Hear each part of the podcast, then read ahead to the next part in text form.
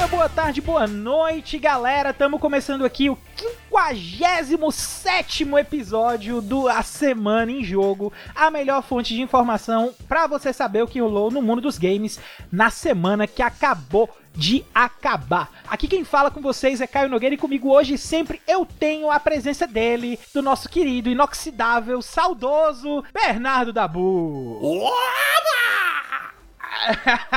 tava com muita saudade de você, meu amigo. Seja muito bem-vindo de volta. saudade de estar tá aqui, cara. É muito bom estar tá aqui com você, cara.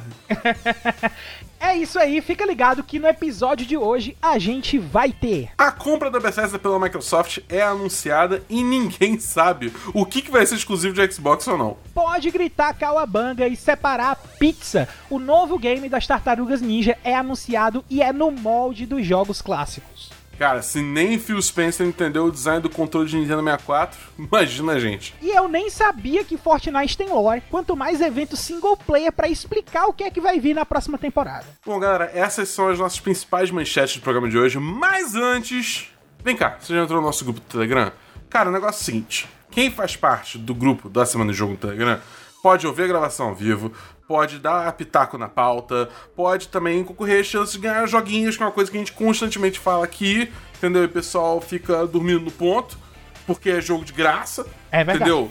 E, pô, é, a gente quer você lá pra trocar uma ideia, cara. A gente fala bastante sobre joguinhos, eu, falo bastante sobre Destiny lá também, porque, enfim, é, é, é, eu tenho problema. Mas, enfim, é, se você quiser entrar lá no grupo do, do, dos melhores amigos do Telegram, é só você acessar o link t.me barra ASJ Amigos, que você entra lá e você faz parte desse grupo de melhores amigos da Semana em Jogo. Repetindo mais uma vez, o link é t.me barra ASJ Amigos. Então, tendo feito aí o jabá do nosso grupo aqui, o Dabu aqui já fez o jabá de forma perfeita. Eu quero saber dele agora como é que foi aí essas últimas semanas, não só essa semana que acabou de acabar, mas essas últimas semanas aí em termos de videogames, meu amigo Dabu. Como é que foi aí pra você? Cara, além dos Destinyzinhos e Apex Legendzinhos de praxe que virou rotina já pra mim, essas, essas semanas eu tenho jogado muito joguinho de, de soco de soquinho. Olha. Porque olha. saiu pro Smash, saiu a Pyra e a Mithra, uhum. né? A, que é tudo uma personagem só que fica trocando, estilo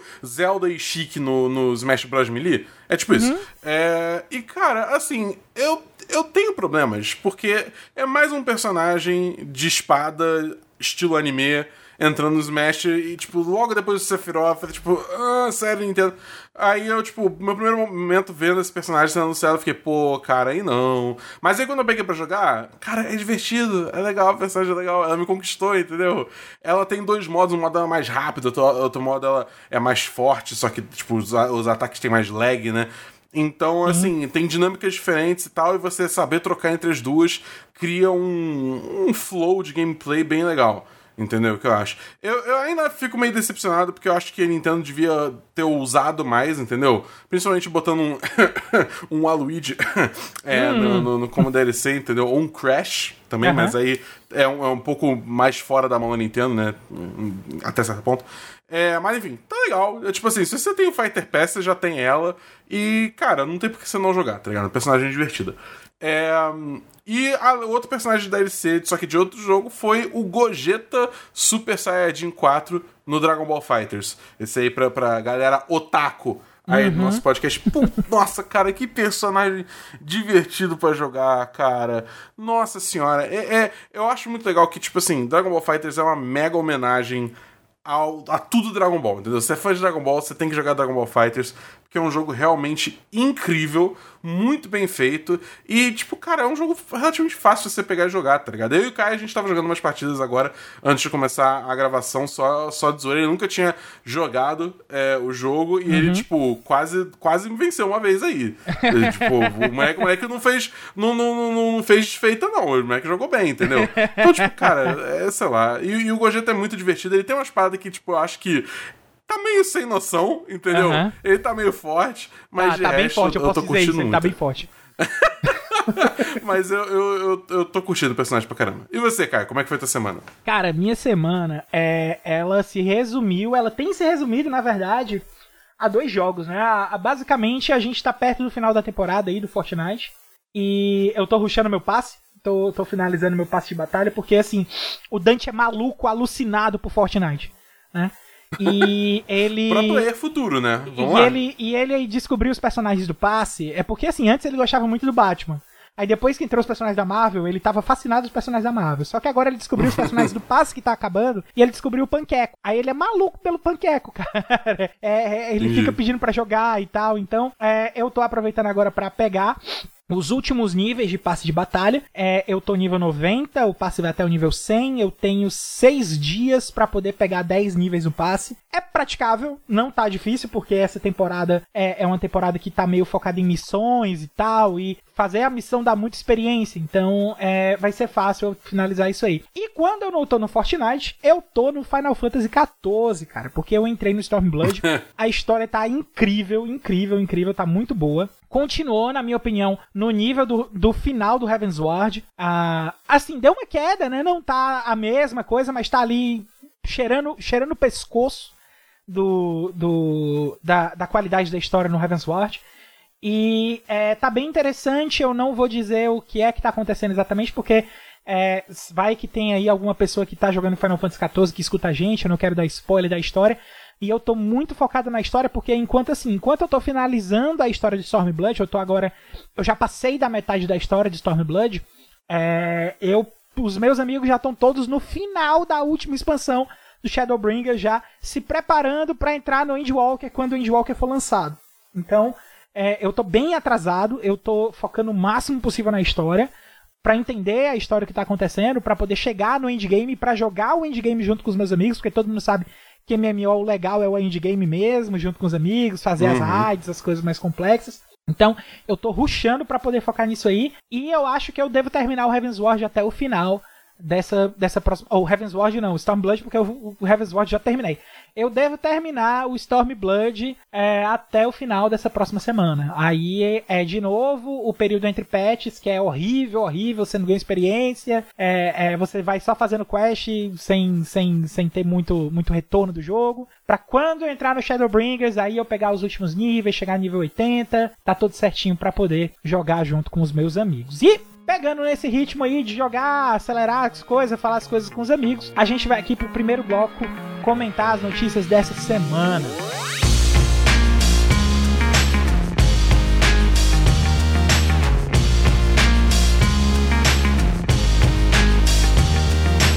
Começando aqui esse primeiro bloco do A Semana em Jogo dessa semana, nós temos aqui a finalização da compra da Bethesda por parte da Microsoft Microsoft confirma que alguns novos games da Bethesda serão exclusivos de Xbox.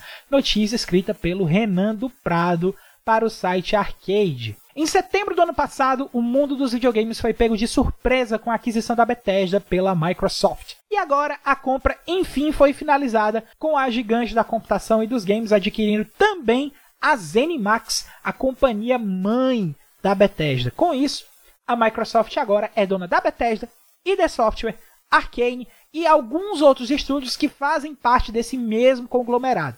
E desde o ano passado, a maior questão sobre essa compra é como ficará a exclusividade dos jogos dessas produtoras. Vale lembrar que em outubro do ano passado, Phil Spencer comentou que o objetivo da compra pela Microsoft nunca foi tirar os games da Bethesda de outras plataformas, nem que há contrato firmado na compra que abrem aspas aqui para o que o Phil Spencer disse, em lugar nenhum nos documentos que preparamos diz algo do tipo como impedimos outros jogadores de jogar esses jogos, fecham as aspas. E aí, Dabu, o que, que você acha? Você acha que vai ter realmente mais exclusivo? Você acha que Elder Scrolls vai ser exclusivo do, do Xbox Series X aí? E PC não vai sair aí vai para console no PlayStation e no, no Switch, acho que já não ia sair, né? Ou num próximo Next Gen aí do da Nintendo. O que, que você acha? Cara, eu acho que assim, a Microsoft, ela tá numa posição que ela consegue ela consegue ainda ter um diferencial muito bom, mesmo se os jogos não forem exclusivos. Uhum. Que diferencial é esse? Vamos pegar Elder Scrolls 6 como exemplo, hipotético. Se bem que foi confirmado, né? Foi confirmado. É, é, é, tipo, que vai ter. Uhum. É, então vai ter um Elder Scrolls 6. E aí, quando começar a sair trailer e tal, a gente, putz, quero jogar, só o quê? Lançando para Xbox, suas plataformas Xbox, é, PC e PS4 e PS5, desculpa. E aí, então, tipo, pô, irado, sei o quê, mas, pô, é uma franquia da Microsoft, qual que é o diferencial? E aí vem só assim escrito: é disponível day one no Xbox Game Pass. Eita! Entendeu? Acabou. Acabou, acabou, acabou, entendeu? Eu acho que a parada é essa. Eles não precisam pegar esses jogos da Bethesda e transformar eles em exclusivos do console deles, porque eles podem simplesmente incluir no Game Pass e isso já vai, tipo assim, vender muito, entendeu? Uhum. Cara, eu tava falando com uma amiga minha no Twitter outro dia que ela, tipo, ela foi sonista as últimas duas ou três gerações, só que nessa ela foi, ela correu pro Xbox Series X porque não tinha como ficar pagando 300 mais é, por jogo no PS5, entendeu? Então assina o Game Pass agora e, dedos cruzados, até vamos jogar Destiny juntos em breve na temporada 15, quando começar a ter crossplay, né? Que aliás é uma coisa que eu nem falei no, no, no comentário da semana, rolou isso também, mas enfim. É, é, então eu acho que assim, a grande tacada de gênio da, da, Microsoft, na minha opinião, vai ser essa, uhum. entendeu? Disponibiliza o jogo em todas as plataformas possíveis, dane-se, entendeu? Que é mais venda para eles também. Também acho. É mais dinheiro no bolso deles. E o, e o diferencial, o grande diferencial vai ser botar esses jogos no Game Pass no dia do lançamento. Tanto para PC, tanto no Xbox, que aí você garante que tipo, vai ter um, um interesse muito maior em ir para as plataformas da Microsoft entendeu? Porque tem esse, esse custo-benefício melhor, digamos assim. Entendi. Cara, eu concordo, eu concordo. Eu acho que o grande diferencial vai ser realmente essa questão do Game Pass, mas eu digo aí que tá um pouquinho além também, né? A gente tem aí é, alguns projetos também que foram anunciados aí pela Microsoft. Aproveitar que essa notícia não foi listada para pauta porque a gente acabou organizando outras coisas, mas a gente também teve a notícia aí no começo da semana de que o Phil Spencer tinha comentado de que tem alguns jogos aí que a Xbox tem engatilhado para ser lançado esse ano, né? Os estúdios Xbox tem jogos novos aí que elas não tinham anunciado ainda para serem não só anunciados, mas serem lançados esse ano. Então, a, talvez aí a gente vá ter agora o fruto do trabalho do Phil Spencer com os desenvolvedores, com os estúdios que a Microsoft comprou aí nesses últimos anos, para poder mostrar aí ao que que o Xbox realmente veio, né? A, a Sony ela não escondeu poderio desde o começo do, da geração, ela não escondeu jogos nenhum, ela tem mostrado tudo que ela está desenvolvendo, ela lançou aquele Homem-Aranha lá no começo, que tem um quê de jogo novo, com um relançamento, com expansão, enfim, a, a, a gente sabe aí do que, é que a Sony já está fazendo, tem outros jogos aí engatilhados também, que é o caso do, do, do God of War, que ela já falou que tá vindo aí, o Forbidden West também, que devem ter. O pessoal tá esperando notícias aí num próximo State of Play, ter notícias do jogo mais em breve. A expectativa é que o jogo talvez seja lançado ainda esse ano. A gente não sabe, tá tudo muito certo por causa da questão da Covid, mas tá tudo meio nefasto assim ainda pra gente poder dar uma previsão. Agora, sobre essas partes da Bethesda, eu acho que vai ser isso mesmo, vai ser os catálogos da vai ser colocados tudo dentro do, do Xbox uh, do Game Pass, não só do Xbox como de PC, mas eu acho que vai ter ainda uma coisinha ou outra, uma mão ali, não só da Bethesda, mas também de todas as coisas das Animax para poder fazer uh, o jogo, os jogos exclusivos da Xbox serem rentáveis e aproveitar também coisas da própria da, do, desse própria compra dentro do, do Xbox em si. E falando aí em aproveitar em lançamentos, em relançamentos, né? Então, a gente tem outra novidade aí que foi anunciada até um pouco mais recentemente da data, da, da data de gravação desse episódio do podcast, que é Dotemu. E deixou o Caio eu bem feliz. muito feliz, eu tô em êxtase, tá? Que é Dotemu revela Teenage Mutant Ninja Turtles Shredder's Revenge, que é o jogo das tartarugas ninja, para quem não manja de inglês. Notícia do Felipe Lima pro Switch Brasil. A editora Dotemu, juntamente com a desenvolvedora Tribute Games, em parceria com a Nickelodeon, anunciaram hoje Teenage Mutant Ninja Turtles Shredder's Revenge para PC e consoles, um beat'em up de progressão lateral eletrizante, diretamente inspirado por clássicos jogos das Tartarugas Ninja, como o Turtles in Time. Os consoles não foram especificados pelas companhias, assim como uma janela de lançamento que segue pendente até o momento. Teenage Mutant Ninja Turtles Shredder's Revenge. É, esse nome é gigantesco, é difícil para pronunciar, mas eu vou falar todas as vezes. É muito grande, é muito grande. Enfim, o jogo traz de volta Leonardo, Rafael, Michelangelo e Donatello para chutar a casca no estonteante mundo de pixel art que evoca toda a glória dos designs das tartarugas ninjas originais em 1987. O trailer de anúncio revelado no dia sintetiza perfeitamente a atitude radical dos amados heróis, enquanto saltam, batem e esbanjam o estilo, abrindo caminho por Manhattan. Teenage Mutant Ninja Turtles Shredder's Revenge, eu acho que eu já falei o nome desse jogo umas seis vezes enquanto eu li a notícia, une duas especialistas em jogos retrô a Dotemu, desenvolvedora e publicadora conhecida com conversões fiéis, bem como remakes impecáveis e continuações de séries de jogos amados, como Streets of Rage 4, que é um grande sucesso para melhor jogo de ação no The Game Awards 2020, e a Tribute Games, estúdio por trás de IPs originais com tema retrô que incluem Panzer Paladin, Fleet Hook e Mercenary Kings, títulos que incorporam o estilo desses jogos. Eu já conversei com o Dabu um pouquinho, ele já me falou que não tá tão empolgado assim para esse jogo, mas tenta ver no espaço macro, Dabu. O que é que você vê aí? Se esse jogo das Tartarugas Ninja fizer sucesso, porque ele é claramente um jogo lançado para pessoas da nossa idade, né? Pessoas assim com que viveram as Tartarugas Sim. Ninjas lá na época que foi lançado e tal, e que estão apelando muito para esse fator nostalgia aí pra gente que me acertou no coração em cheio. Mas tenta pensar no macro, Dabu. Você acha que esse jogo fazendo sucesso, devem voltar mais jogos aí nesse estilo pelas mãos da Dotemu? Cara, eu acho que, que, já tá voltando, né? A gente vê o próprio Streets of Rage 4 aí, que foi feito pela Dotemu, que foi indicado a melhor jogo de, de ação do Game Awards, entendeu? Então, acho que esse nicho, ele nunca realmente morreu. Entendeu? É tipo, você sempre tem a galera. Tipo você, acho que o Felipe também curte. Entendeu? Eu vejo muita gente no meu Twitter. Eu vi muita gente no Twitter celebrando esse, essa Tartarugas Ninjas, é, uhum. esse jogo novo, né? É, assim como eu vejo muita gente ainda interessada em jogos estilo Street of Rage. É, é, cara, eu, eu tô vendo a hora que alguém vai fazer, sabe, um Power Rangers novo, entendeu? É, estilo, é, estilo up. Que outro jogo também fez um mega teve sucesso, aquele de luta, né? Battle for the Grid, mas eu não gostei muito dele, não. Não, teve. Cara, eu acho que, tipo assim, o Battle for the Grid, entrando numa pequena tangente, eu acho que ele, ele é um jogo, assim, mecanicamente ele é muito bom, ele é realmente muito bom. Só que o problema é que, tipo, ele é um jogo com uma budget mínima, né? Então ele é feio, uhum. é um jogo feio. Tipo, que tem pouco personagem, entendeu? Esse, esse é o problema. Não é que ele é ruim, ele só é desentendido. Mas enfim, é o ponto é, tipo, eu acho, tipo, eu, eu veria facilmente, tipo, depois do se esse jogo do, das Tartarugas Ninja fizer sucesso, vi um Power Rangers novo estilo aquele de Super Nintendo. Entendeu? Que era o jogo do filme uhum. do Power Rangers. Entendeu? Tipo, eu começar a reviver essas franquias mais antigas que, que se adequam ao estilo de beat'em up, né? A gente teve relançamento aí do Scott Pilgrim recentemente também, é, versão física, né? Com co-op online. Então, tipo, cara, acho que, tipo, assim, nunca vai ser, tipo, você nunca vai ter, assim, um beat'em up ganhando jogo do ano no Game Awards, entendeu? Nunca vai ser, tipo, um beat'em up AAA fodaraço que vai ser a maior venda da história dos videogames, porque, bem ou mal, normal é pra galera mais, como você falou, uhum. da nossa idade, né? É, pessoal mais coroa, assim, né? É, eu, pessoalmente, eu acho que, tipo, não, eu não me interesso mais pra esse gênero, mas eu conheço muita gente da minha idade que, que se interessa. Então, eu acho que, pra, tipo, enquanto a gente ainda tiver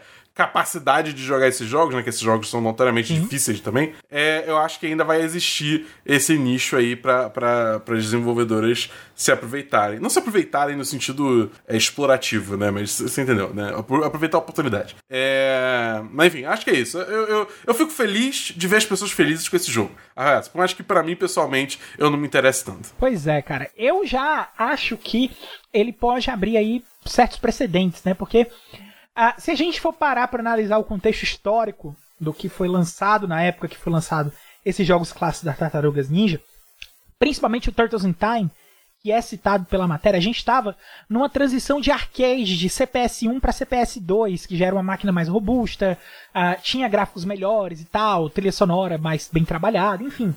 Tanto que. É... Caraca, o Caio botou o óculos de historiador dele agora. É... Mas nessa questão, o que eu queria ressaltar é que nessa transição da, da, da CPS 1 para CPS 2, que são ambas máquinas arcades da Capcom, a gente teve jogos beat'em ups muito bons sendo lançados para arcade. E todos usando essa engine da Capcom, né? que é o caso dos Simpsons, que é o caso do próprio Tartarugas Ninja do Turtles in Time, que no arcade é para quatro pessoas. A gente tem o Sunset Riders, que também é para quatro pessoas no arcade. Enfim, a gente tem aí uma série de jogos mais clássicos, assim, Konami, Capcom, enfim. Tem muita coisa aí que foi aproveitada nesse período, né? E na época, só fazer a correção, na época esse jogo era da Konami, ele não era da Capcom, não. Eu falei Capcom, mas é Konami, tá? E todos os outros jogos que eu citei aqui também eram da Konami. É, mas o seguinte, a, com esse lançamento, eu vejo aí que talvez, pelo, pela recepção que a gente teve, é mais ou menos parecida com a recepção que a gente teve ali quando foi anunciado o DuckTales Remastered, né? Ali no, no Xbox 360 e no PlayStation 3. Então, pegando franquias antigas, franquias ali de desenho do final dos anos 80, anos 90, para trazer esses desenhos aqui pra gente, pegar marmanjo pelo coração, botar a gente pra cantar a musiquinha junto, enfim. DuckTales, uh! é, é, é, uma estratégia que dá muito certo, deu muito certo com DuckTales, é, tem outros jogos aí que também vieram nessa levada, que tentaram vir nessa levada, mas não pegaram esse investimento, essa, essa coisa toda da levada que teve o DuckTales e tá tendo agora o, o Tartarugas Ninja, que é o caso dos remakes do Aladdin, dos jogos que foram lançados naquela coletânea aí de jogos da, da Capcom com tema Disney, enfim. O, a gente teve aí um, alguns jogos que tentaram embarcar nisso, não emplacaram tanto, mas o Tartarugas, o Tartarugas Ninja tá chamando muita atenção. Principalmente minha, porque eu adoro jogo co-op, eu adoro beat'em up. E eu acho que ele tá com tudo aí para poder ser um, uma homenagem muito bacana e também um resgate da franquia, como a gente teve aí no Streets of Rage 4 no ano passado. Eu, eu só sei que eu quero um Banjo Kazooie novo. Ah. Totalmente aleatório, mas assim, já que tô meio vivendo coisa antiga, eu quero um Banjo Kazooie novo, cara. Me dá o Banjo, Banjo 3, que tá me devendo até eu agora. Eu queria contra.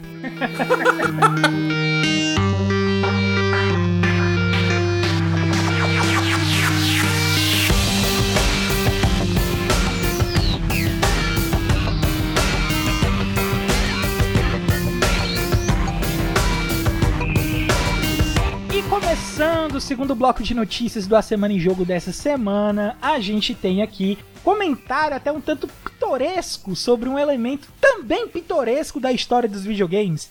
Phil Spencer, o chefe do Xbox, ainda não entende o controle do Nintendo 64.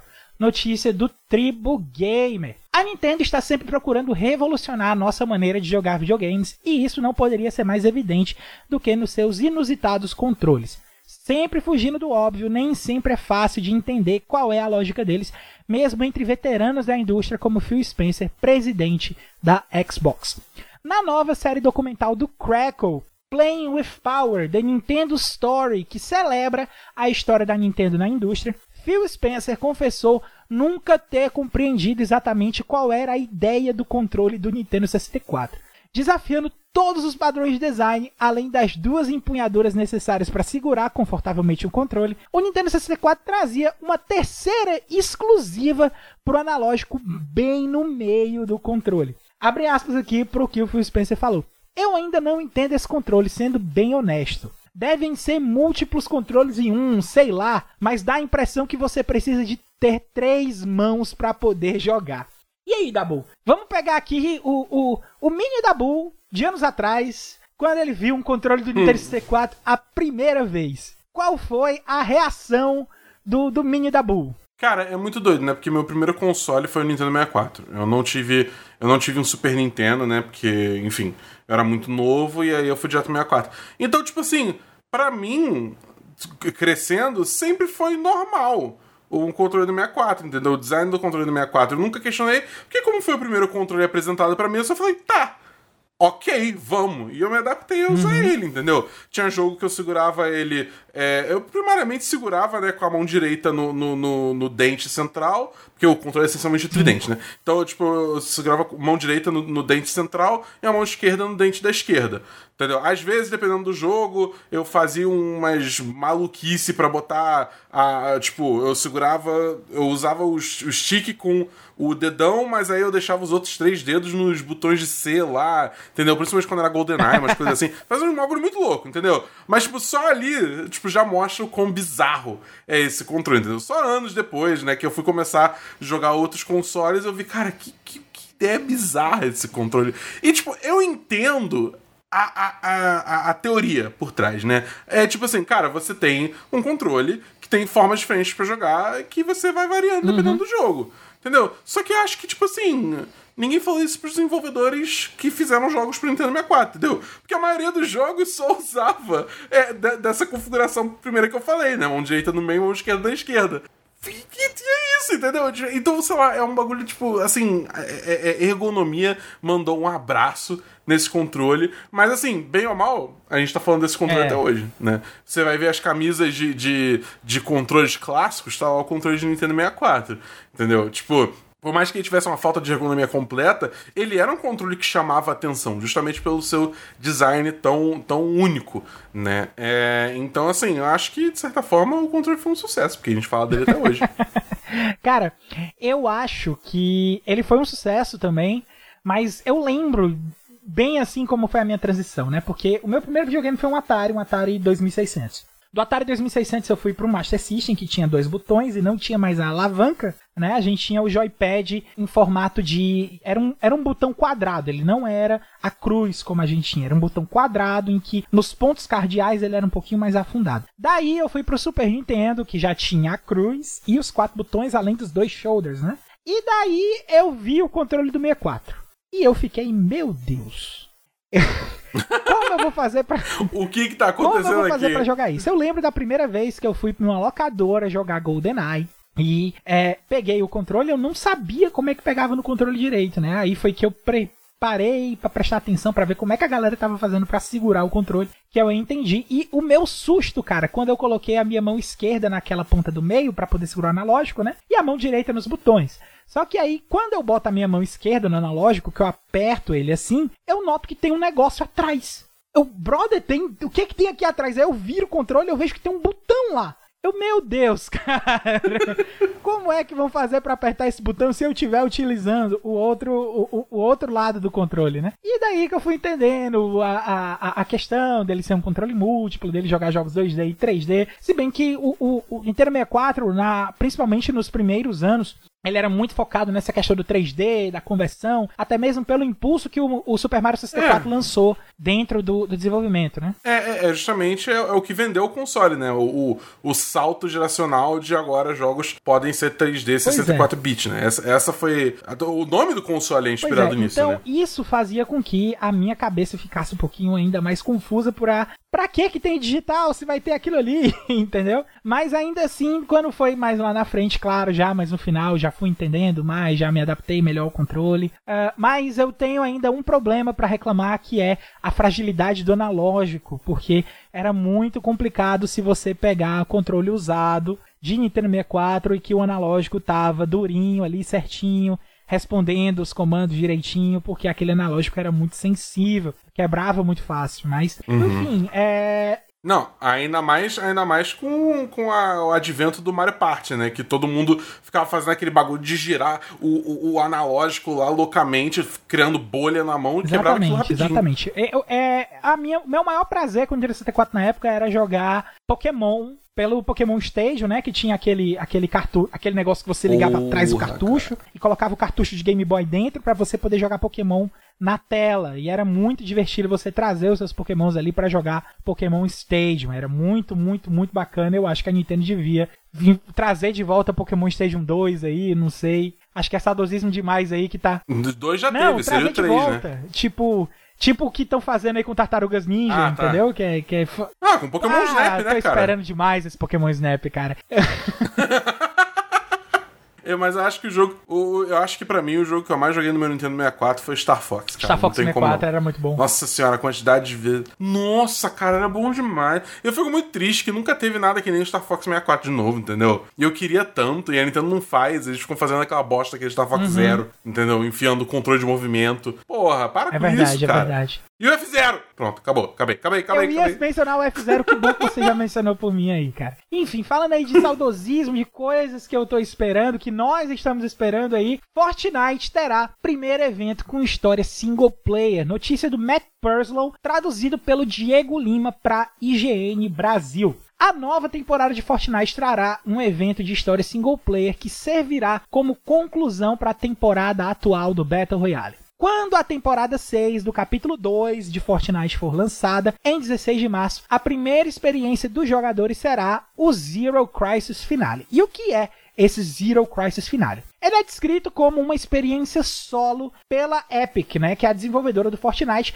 e vai ser a conclusão da missão do, agen do agente Jonesy que serviu como base para a história da temporada 5. Para quem não sabe, a temporada 5 tá falando aí sobre é, o, o universo tá instável, tá trazendo elementos de outros universos, e o Agente Jones aí trouxe vários elementos de vários universos diferentes para dentro do Fortnite. Tanto que a gente teve o Mandaloriano, teve o Predador, teve Alien, teve Exterminador do Futuro, teve Street Fighter, teve Marvel de volta, enfim, tá, tá uma loucura. Cara, é uma loucura. O Fortnite tá rapidamente virando Ready Player One, tá ligado? Continuando aqui a leitura, continuando aqui a leitura, a Epic Games promete que o desfecho desse evento single player, abre aspas, mudará a realidade como a conhecemos, sugerindo que o evento será muito importante para a linha de tempo do Fortnite. A, galera nem sabe que Fortnite tem, tem lore quanto mais linha de tempo. Ze- Zero Crisis Finale também inclui uma história cinematográfica que poderá ser assistida como parte da estreia mundial. A Epic Games planeja compartilhar detalhes a respeito de como assistir essa produção nos próximos dias. E aí, Dabu? Cê- eu sei que, que vira e mexe, a gente fala aqui uma coisinha de Fortnite. Nas últimas semanas sempre tem aparecido notícia da Epic aqui, mas é, eu vamos falar um pouquinho mais específico do Fortnite dessa vez, um pouquinho deixar a Epic um pouquinho de lado e ver um pouquinho do Fortnite, cara. Como é que você vê essa situação toda do Fortnite? É, eu, eu não sei se você acompanha, acho que não, mas é, como é que você vê aí o, esse comportamento da Epic de estar trazendo sempre coisas novas aí para pro Fortnite? O que é que você acha? Como é que você lê essa notícia? Cara, é- é, eu vou falar o seguinte. Por mais que eu tenha bode desse, desse, desse marketing, assim, de tipo, mudará a realidade como a conhecemos. é, não, tipo, mas eu acho que eles estão se referindo só ao jogo. é esse, tá né? Não vai mudar. Eu sei, mas ainda assim é tipo um bagulho hiperlativo muito violento, tá ligado? Tipo, sei lá. Enfim, eu Aham. tenho um pouco de bode com isso. Mas, ao mesmo tempo, por outro lado, eu não tenho como negar que eu acho muito irado essas coisas que o Fortnite faz, tá ligado? Assim, eu não, eu não jogo Fortnite, eu tentei, só que, tipo, não dá, eu sou um idoso perto das pessoas que jogam Fortnite. eu não- eles constroem bagulho muito rápido, eu só quero dar tirinho. É, É, por eu isso que eu jogo é. Apex Legends. Mas é. é... Mas assim, eu sempre volto e meia acabo, tipo, sabendo o que, que tá rolando no Fortnite e tal. Vejo é, vídeo no YouTube depois do evento do que, que foi exatamente que rolou. Eu Lembro de, ter visto o finale lá do, do crossover lá com a Marvel, né? Que teve o Galactus e tal. E, tipo, eu acho muito maneiro, entendeu? Porque você cria esses eventos que, tipo. Opa! Você cria esses eventos que, que tipo, a comunidade toda se junta pra assistir, vira todo esse zeitgeist, assim, que tá todo mundo conversando, falando sobre lá o quê. E eu acho isso maneiro. Eu acho isso legitimamente maneiro, entendeu? É uma coisa que Destiny também fez uma vez com um evento lá atrás, na temporada. É, temporada do. do enfim, do, do Rasputin lá. É, e, tipo, é maneiro. É maneiro. Eu acho que esses flashpoints, assim, são, são muito interessantes. É uma coisa que eu gostaria de ver se perpetuar mais pela indústria de jogos, entendeu? Porque é um momento que todo mundo meio que se une, ainda mais agora, em tempos de pandemia, que não tem muito como você se encontrar com pessoas. Você ter eventos assim, eu acho que é legal pra você se juntar com amigos e assistir. Então, tipo, e eu tô curioso também, porque, tipo, mais uma vez, a, a- a- o Fortnite tá aí. é, empurrando pra, um pouco pra frente aí as fronteiras do que é o jogo Fortnite, né?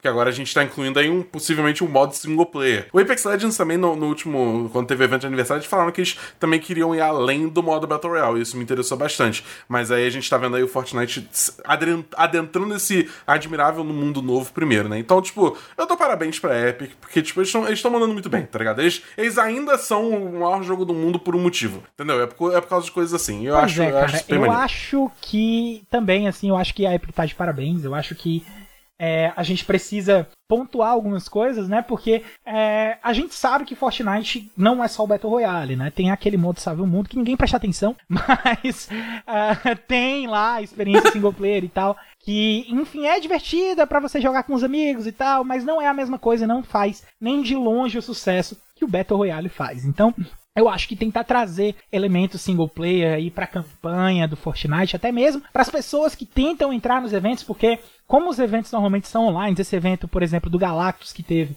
é, eu, eu conheço pessoas que baixaram Fortnite só para assistir o evento e acabaram sem conseguir assistir porque não sabia como era a mecânica do evento online, como é que ele funcionava e tal. E quando foram tentar conectar, o jogo já estava lotado, não conseguiram conectar e não assistiram o evento. Tiveram que ver ou pelo YouTube, ver algum streamer que estava mostrando como é que estava sendo o evento. Enfim, é, dessa vez eles estão querendo fazer uma parada um pouco mais inclusiva, né? Eles estão querendo lançar essa coisa single player porque até mesmo quem não tiver online na hora que o evento for lançado, quando for começar a próxima temporada, vai poder jogar o evento. Então, eu acho que é uma parada bem inteligente, assim, é uma coisa bem, bem nova que a Epic está trazendo para poder incorporar até elementos single player que ela já tinha no Save the World pro Battle Royale, até quem sabe até para dar uma levantada aí no, no Save the World. É, enfim, eu acho que vai ser muito da hora. Eu tô esperando muito por esse evento, exatamente porque, como essa temporada pegou coisas de vários universos diferentes e colocou tudo no, no mesmo balde, tudo na mesma bacia, eu não, eu não faço a menor ideia do que é que vai acontecer dentro do, do evento. Eu acho que tá todo mundo esperando aí. Não só eu, como a comunidade inteira tá esperando do que é que vai acontecer pra Epic, sobre o que é que vai acontecer no final dessa temporada. É, eu tenho uma pergunta para você que joga Fortnite. Manda. Digamos que eu sou um cara que, tipo, eu, eu nunca joguei Fortnite na vida. Eu tô baixando pela primeira vez e eu quero ver esse evento ao vivo, não necessariamente quero assistir depois. Uhum. Como é que eu faço? Tipo, eu, eu, eu baixo Fortnite, eu abro e eu entro numa partida perto da hora? Ou, tipo, tem um modo especial que abre pra, esse, pra, pra esses eventos assim? assim? Ou é o modo criativo, sabe? Acho que tem um modo criativo também, eu não jogo, então não sei. assim, esses eventos, até o evento da próxima temporada, que vai ser esse evento single player, como é que acontece? Eles desabilitam as filas algumas horas antes do evento começar, as filas ficam desabilitadas, e eles abrem um lobby especial para você se conectar à fila do evento. É, essa fila normalmente é aberta uma hora antes do evento começar, para todo mundo poder conectar, não ter problema de conexão para ninguém, quem for para conectar direitinho consegue conectar. Pessoas que deixam para conectar na hora que o evento vai começar, elas tendem a não conseguir se conectar para ver o evento online, porque já está tudo lotado. Então, você tem que estar tá uhum. programado, você tem que estar tá conectado no jogo pelo menos uma hora antes, para quando abrir a fila, você não passar por nenhuma instabilidade, você entrar no jogo e ficar esperando o início do evento normalmente, né? Então, com essa experiência single player, o que é que eles estão prometendo? Eles estão prometendo que, se mesmo que você perca o evento online, quando você entrar no Fortnite para jogar a temporada nova, você vai poder jogar a campanha single player, essa parte de campanha single player, que vai explicar a história, vai explicar o que é que está acontecendo, para que você seja introduzido na temporada tranquilamente sem perder o evento. Então, é Entendi. é meio que um salvaguarda que eles estão fazendo. E assim, falaram Entendi. que vão anunciar as novidades disso aí até o final da semana. Eu sei que a temporada vai acabar na semana que vem, né? E eles têm exatamente aí uhum. essas próximas semanas para poder anunciar a temporada nova. E sabe o que mais que a gente tem nessa semana aí, meu amigo? Os lançamentos da semana. Mas como é que a gente vai fazer para poder saber o que é que vai ser lançado aí nessa semana, Dabu? Posso saber? Cara, é só colar nessa lista que a gente preparou aqui fresquinha com os próximos lançamentos da semana, no A Semana em Jogo.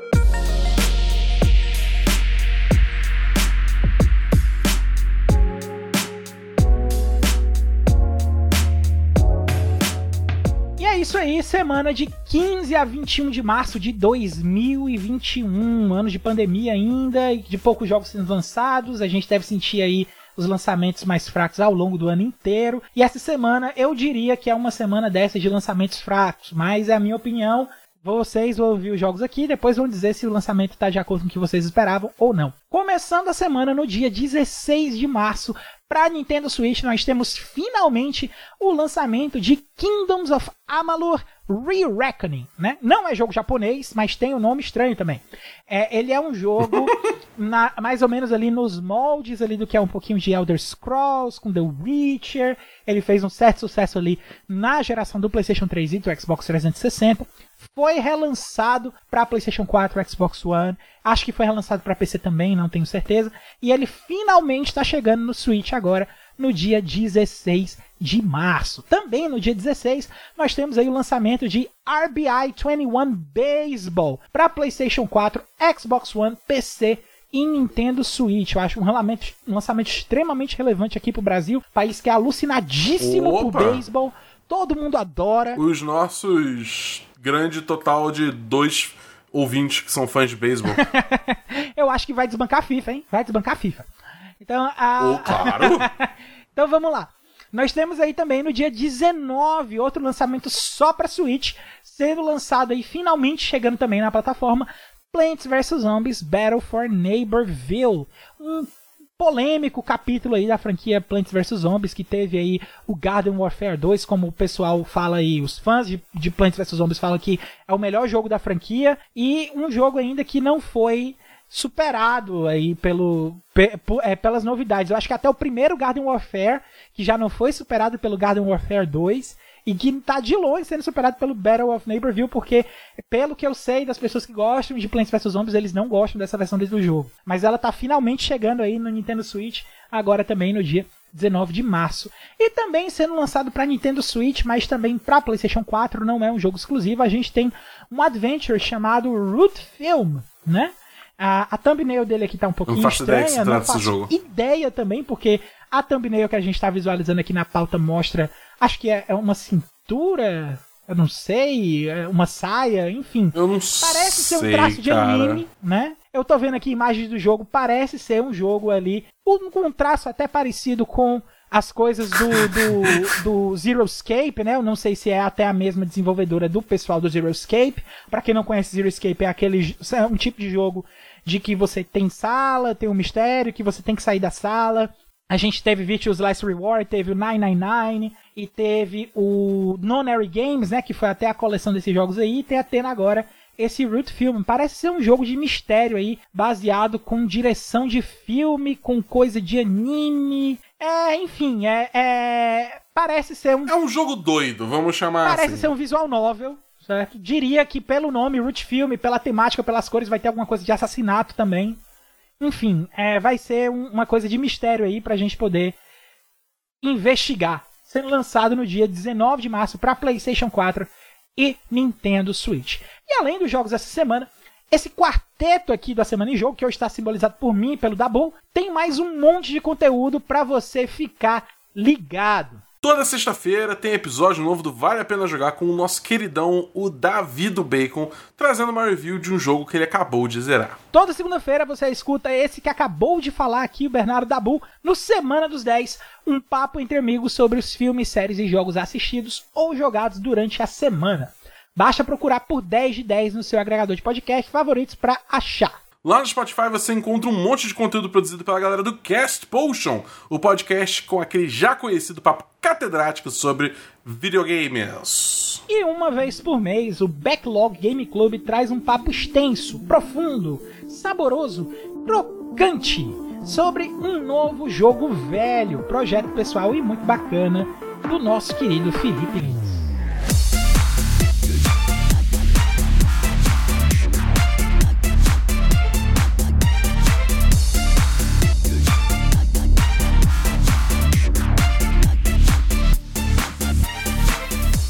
Esse foi o 57º A Semana em Jogo. Se você ouviu até aqui, muitíssimo obrigado. E se você gostou do episódio, assina aí o feed do Cash e fica ligado que semana que vem tem mais.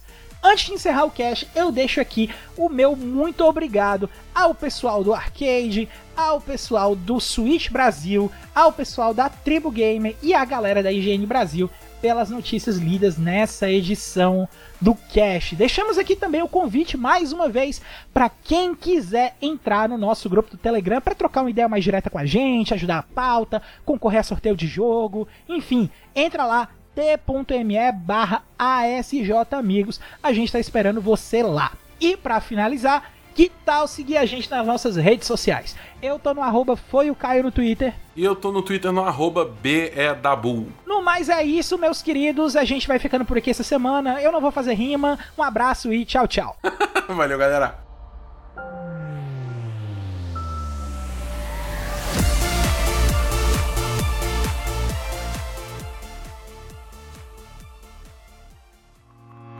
Este podcast foi editado por Felipe Lins.